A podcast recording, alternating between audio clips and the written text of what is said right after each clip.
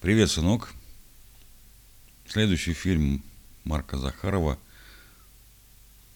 «Формула любви» 1984 года. От такой подстрочник «Приключения графа Калиостро в российской глубинке». Э, графа Калиостро, кстати, играет грузин Надар Мгалублишвили. Ну, кто такой граф Калиостро, захочется тебе поближе его узнать, я думаю, что ты э, узнаешь. Вот это музыкальная комедия по мотивам повести Алексея Толстого «Граф Калиостро».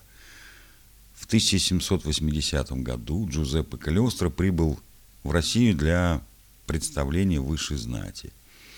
Умыкнув под предлогом лечения отца юную Марью Ивановну, граф пытается влюбить в себя девицу, но безуспешно – в провинциальном поместье, где волю случая оказались путешественники, живет юноша, влюбленный в мраморную статую. А с помощью Калиостро он надеется оживить мрамор, но встреча с Машей все меняет. Вот. Фильм, фильм очень смешной, очень смешной. Вот. И, ну, как бы, там огромное количество мемов оттуда вышло, как теперь говорят. Раньше говорили фразу, которые ушли в народ. Вот. И наверняка ты какие-то кусочки видел э, э, с этого фильма, но я думаю, ну вот, например, хочешь большой, но чистой любви, приходи вечером на сеновал, да? Она же, говорит, придет только не одна, а с кузнецом. Зачем нам кузнец? Там кузнец не нужен. Да.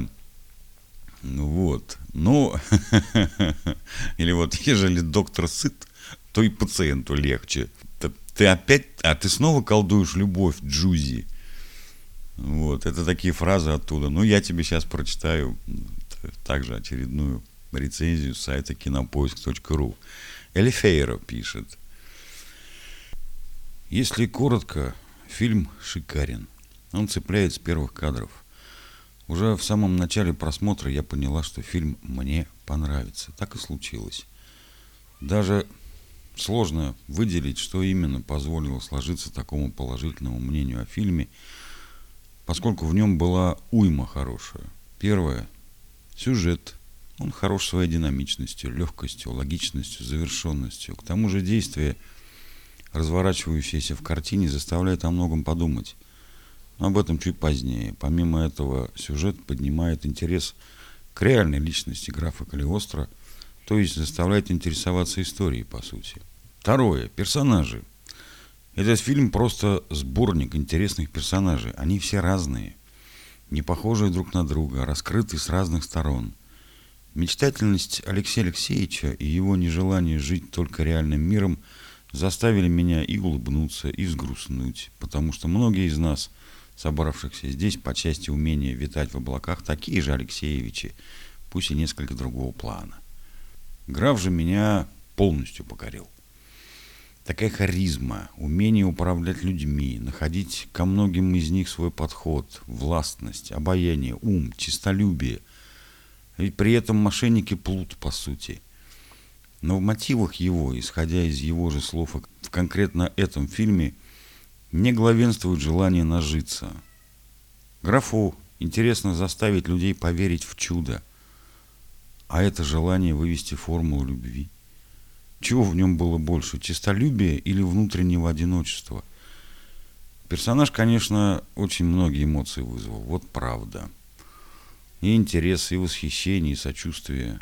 Последние два пункта плохо сочетаются между собой, но именно их сочетание позволяет проникнуться к персонажу большим пониманием, что ли. Жакоб также выше всяких похвал. Меня этот персонаж очень радовал на протяжении всего фильма, как и Маргадон. Фильмка тоже очень забавная получилась, такая наивная, простая, смешная и в чем-то, наоборот, довольно серьезная и практичная.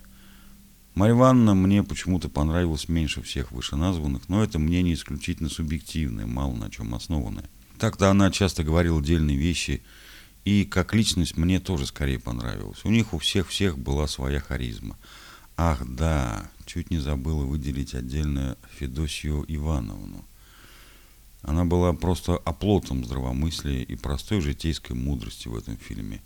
Такая уютная, спокойная женщина. Вместе с тем иногда меня коробило от такой нормальности. Думаю, живя с такой, я бы тоже поспешила слинять через окно и на коне ускакать навстречу магии и возвышенной любви. Третье. Актеры. Не буду здесь писать ничего такого развернутого, потому что актерский состав замечательный. Роли исполнены, по моему мнению, превосходно. Едва ли можно было сделать лучше. Четвертое. Художественная ценность фильма. Фильм сделан, помимо всего прочего, красиво. Те музыкальные вставки, красивые кадры, местами примитивные, но по тем временам хорошие, яркие спецэффекты – которые смотрелись на самом деле очень уместно, придавая некоторую сказочность картине. А вообще музыкальные вставки с танцами очень поднимали настроение. Они мне так понравились, что я их иногда даже буду сама пересматривать. Да и весь фильм уже хочется пересмотреть. Пятое. Цитаты.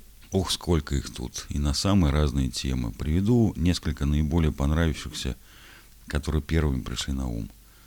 У вас в Италии мята есть? Откуда у них мята? Видел я их Италию на карте, сапог сапогом. Пребывание в России действует разлагающе на неокрепшие умы. Сходил бы искупался или окуньков бы половил. Что вы такое говорите, тетушка? Река жизни утекает в вечность, причем тут окуньки? Что-то еще можно вспомнить, да?